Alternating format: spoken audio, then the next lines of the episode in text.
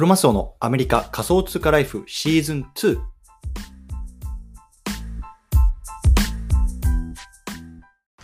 皆さんおはようございます。アメリカ西海岸在住のクロマスオです。今日は9月の17日土曜日ですね。皆さんいかがお過ごしでしょうか？今日も早速聞くだけ。アメリカ仮想通貨ライフ始めていきたいと思います。よろしくお願いいたします。さて今日なんですけども今日はねハッキング対策ツール4選ということで、まあ、仮想通貨とか NFT のこうハッキング対策っていうのをね、まあ、僕はどういうふうに行っているかっていうところで話すのとあとはね、まあ、どんな方なツールをねがおすすめだよっていうところをね話していきたいなと思いますのでよろしくお願いいたしますと。いうところで、まあ、本題の前なんですけれども、まあ、今日はちょっとね外で撮ってるので、ま少しあのうるさいかもしれないんですけれどもご了承くださいというところで今日はね、まあ、NFT とか、まあ、ビットコインとか仮想通貨とか、まあ、最近触り始めたんだけど、まあ、なんかね、こう対策、ね、ハッキングの対策とか、なんかないかなっていう方向けにね、ちょっと話していきたいなと思います。うん、もしくはね、もうすでに触って結構な額がそろそろね、ちょっと、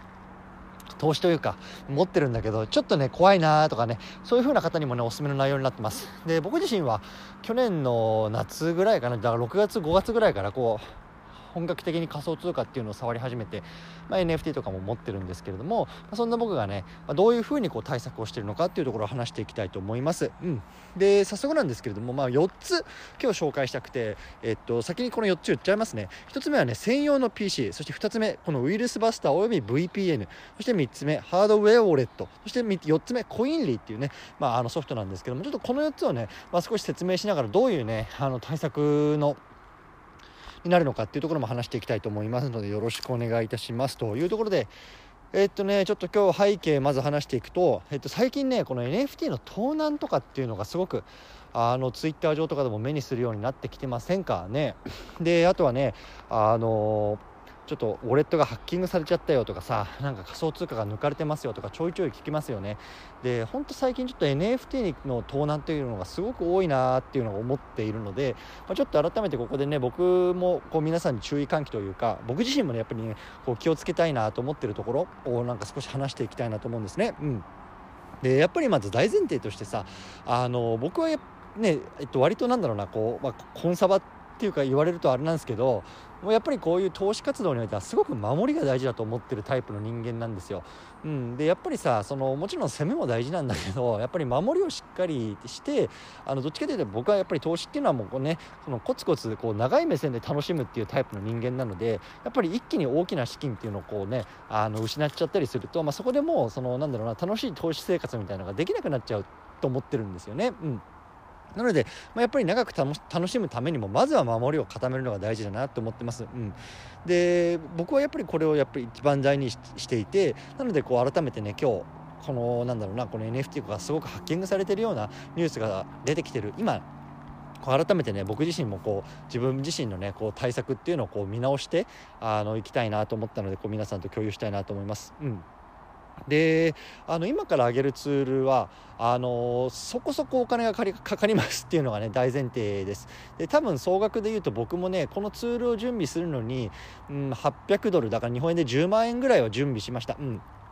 ただやっぱり10万円をかけるだけの価値はあるかなと思ったのでまあねあのちょっとその辺りはあのご了承ください、うん、ということでまず1つ目なんですけど、まあ、専用 PC ですね。専用 PC、うん。これ何かっていうと、まあ、いわゆるね、まあ、NFT とか、あの仮想通貨を触る時用の PC っていうのを僕は、えっと、持ってます、うん、でこの PC ではね本当にクリプトしか触らないんですよ。なので例えばこれでねあのネットサーフィンしたりとか調べ物したりとかっていうのは全く使わないもう本当に専用の PC なんですね。で専用の PC って言ってもそのやっぱりささっき言ったみたいにクリプトを触るだけなんで別にねそのめちゃめちゃハイスペックな必要がないわけですよ。でただこうなんだろうな送金したりとか買ったりとか、ね、そういうようなところにつなぐわけなのでなんかさものすごくこう動画がサクサク動くとか全然そういう必要なくて。なので僕はこの PC を、え、っと買った時は500ドルぐらいかな。なんかすごく本当にスタンダードなものを買いました。もう最低限ねあの動けばいいやっていうようなところで。あってなので僕はねまず専用の PC を用意してこれでしかねこういうクリプトとかあの NFT を触らないようにしてますというような感じですね。うん。で1つ目が PC でしょ。で2つ目はね、えっと、ウイルスバスターおよび VPN ですね。でこれもやっぱり非常に重要でいわゆるね、まあ、外部からのこういうハッキングウイルスとかそういうものをこう防いでくれるようなものがウイルスバスターですねまずは。で、えっと、僕が使ってるのはカスペルスキーっていうようなブランドでしてこれ確か東欧のブランドだったと思うんですけれどもあのどこだったちょちょっとあのうろ覚えなんですけどなんかね FBI とかなんかそういうような国のねすごくあの重要な組織もなんかこう採用しているような、まあ、世界では、ね、結構名の知れたなんかウイルスバスターのあのブランドらしいんですけれども、まあ、そこの、えっと、やつを買ってます。でこれが1年契約すると確かね、えっと、88100ドル弱だったと思いますね。なのでまあこれで100ドルぐらいですかね、うん、でこれはやっぱりねこう何かね、えっと、例えば不意にねなんかサイトをこう踏んでしまった時に、まあ、ウイルスとかが入ってきた時にそれをねきちんとこうブロックしてくれたりとかあとはねこうパソコンがこうウイルスとかに感染してくれないかなんかをねこうなんか定期的にこうスキャンスキャニングしてくれるようなあの機能がついてる、まあ、いわゆる、まあ、ウイルスバスターみたいなやつですねでこれもあの僕はパソコンをあの買った時に入れました。でこのカスプルスキーのやつはもちろんプランにもよるんですけど僕が契約してるプランだとあの複数台のねあのパソコンとか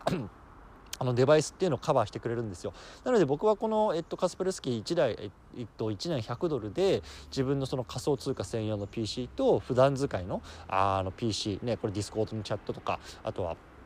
ツイッターとかやるたりとか自分の作業したりとかする PC であとは自分のえっとえー、そうだねそその2つか。その2つをやをカバーしてくれるようにしてますね。うん。そうなので、まあ、これで一応ねいわゆるそういうウイルス対策なんかもしてますというようなところです。でもう一つがあの VPN ですね VPN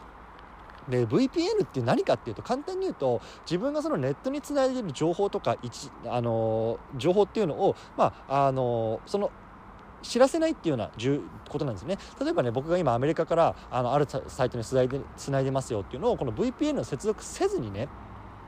あのつなぐとそういうような情報っていうのが、まあ、あの特定できてしまうわけですよただ一方で VPN っていうところにつなぐと、まあ、いわゆる仮想なんだろうねバーチャルバーチャルなんとかですねあのネットワークなので例えばあの僕がそのアメリカにはいるんだけれども例えばねあのルーマニアのねあのネットを経由してつないでますとか、まあ、そういうふうに僕がどこにいるかとかどっから接続してるかこのパソコンがどっから接続してるかっていうのをねこう分からなくするような機能があるんですよ VPN っていうのは。でそれもえっとつないでます。でやっぱり仮想通貨とかクリプトってやっぱりどっからアクセスしてるかとかどういうようなパソコンから入ってるかっていうところを元にこうウイルスが仕込まれたりとかっていうのが多いらしくて結構ねあのこの VPN をつなぎなさいみたいなところは割となんだろうな注意喚起とかもうすごくベーシックな情報としてかなり出回ってると思うので僕はこれも使ってます。でこれも同じくカスペルスキーでこうセットになったさっきのねウイルスバスターとセットになったやつかな。でなのでえっと、ウイルスバスターと VPN でトータルで年間どれぐらいだ？150ドルとかそれぐらいを払ってますね。うんでこの VPN も、えっと、1台だけじゃなくて複数をカバーできるのでこれは、えっと、専用の PC とあとは自分が普段使いする作業用の PC とあとは、えっと、iPad かな iPad なんかもあのこの VPN でカバーするようにしてますね。うんはいそんな感じです。でこれ2つ目でしょ？で3つ目。あハードウェアウォレットですね、まあ、これ何度もね僕のポッドキャストとか、まあ、Twitter とかでもこう配信言ってるのでもうなんか言う必要ないかなと思うんですけどいわゆるコールドウォレットって言われるものですね。なのでメタマスクとか、まあ、そういうものはいわゆるホットウォレットっていうもので常にねこのインターネットネットと接続してるんですけどもこのヘッドハードウェアウォレットっていうのはこうネットと接続してないものなので、まあ、それでもだけでもねやっぱりその外部からのウイルスとかハッキングに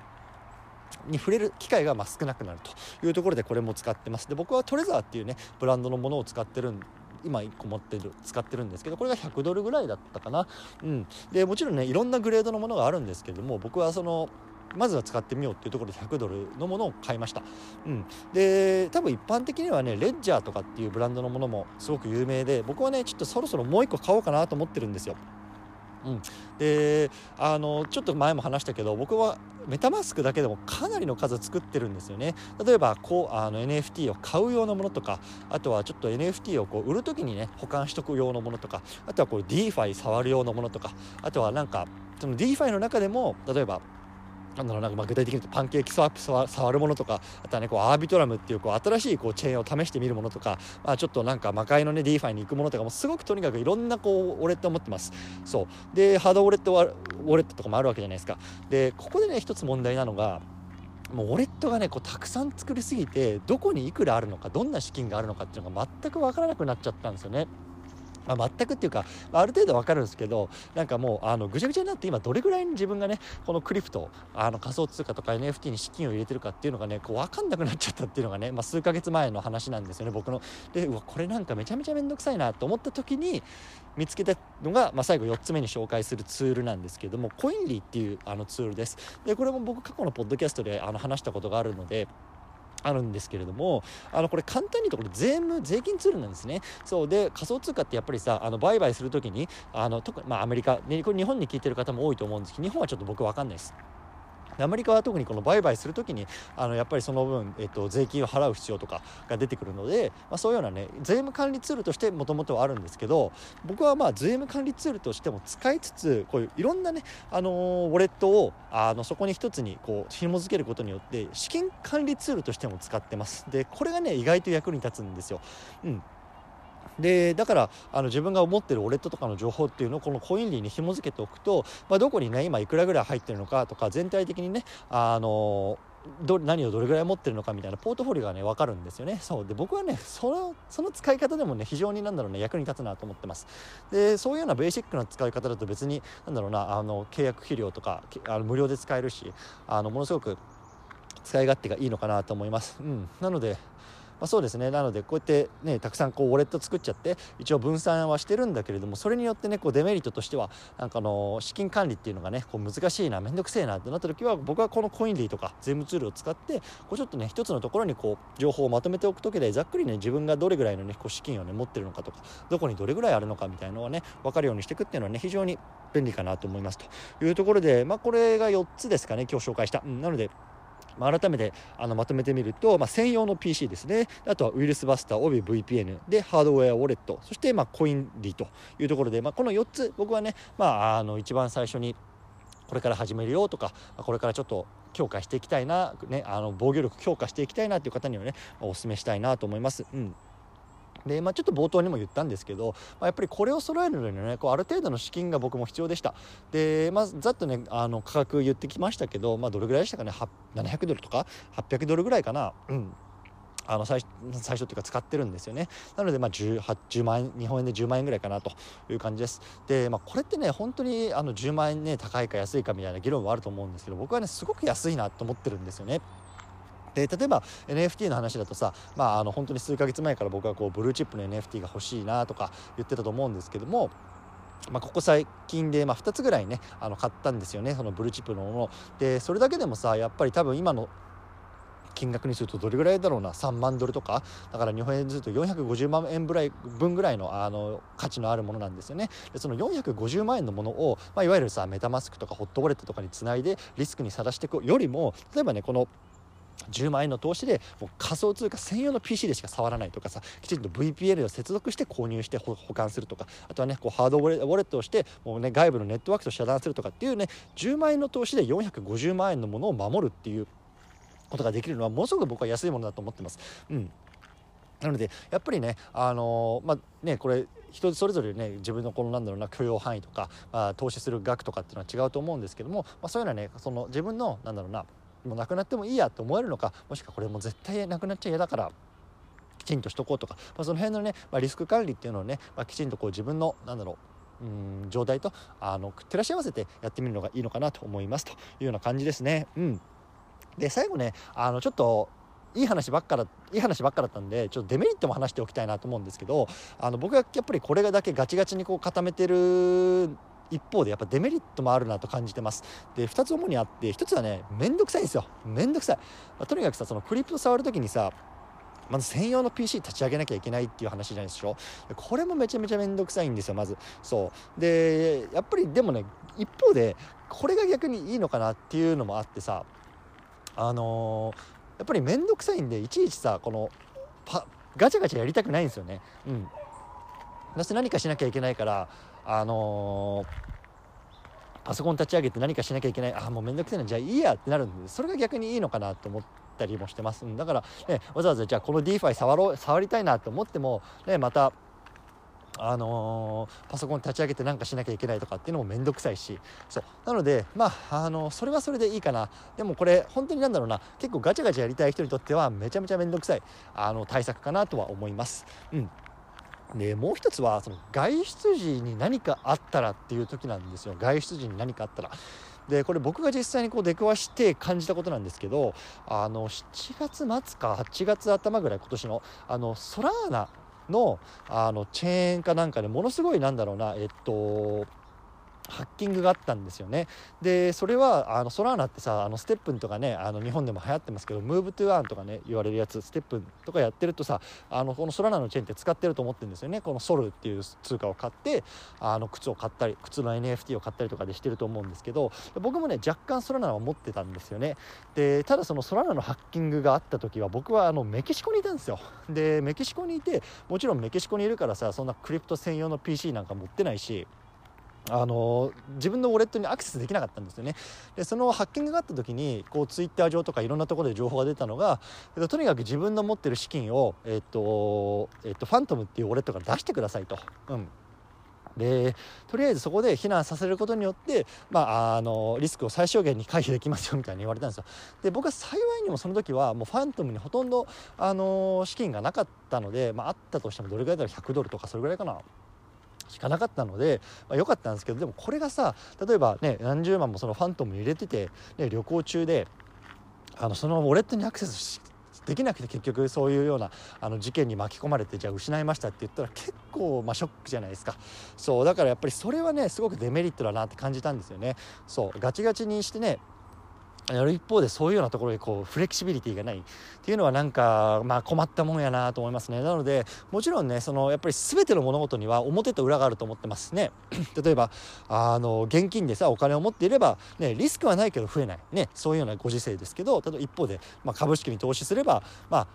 ワンチャンね上がる可能性もあるけど失う可能性もある。ねそれと一緒でやっぱりこれだけガチガチにハッキング対策をしてるとねまあ取られるリスクは少ないかもしれないけれどもそういうのはね外出時に何かあったら何もできなくなるとかそういうのデメリットもあるというところでまあこの辺はねまあ僕自身はもうやっぱり天秤にかけて、まあ、それでもやっぱりガチガチに守っていきたいなっていうところがあるので、まあ、ガチガチにしてますけどまあその辺はねこう皆さんのこう価値判断かなと思いますとような感じですかね。まあ、とにかくね、あの、まあ、何事もそうですけど、僕はやっぱ余剰資金でこう遊ぶのが楽しいいのかなと思います。うん、とにかくね、もうなくな最悪なくなってもいいお金で、まあ、遊んでいくというような感じですかね。うん。はい、ということで、今日はこの辺りにしたいなと思います。ちょっとね、あの、長々話してますし、あの、散歩してんですよ。散歩してんですけど、ちょっと坂があるから結構ね、あの、息が切れてしまってあの気苦しかったかもしれないですけどとりあえずね今日はこんな感じです。で僕は今日からかなあのキャンプにまた行きますのでえー、っと多分週末は無理かなあのポッドキャスト撮れないと思います。なのでまたあの来週皆さんにお会いできればいいかなと思ってますので引き続きコツコツやっていきましょう。お疲れ様です。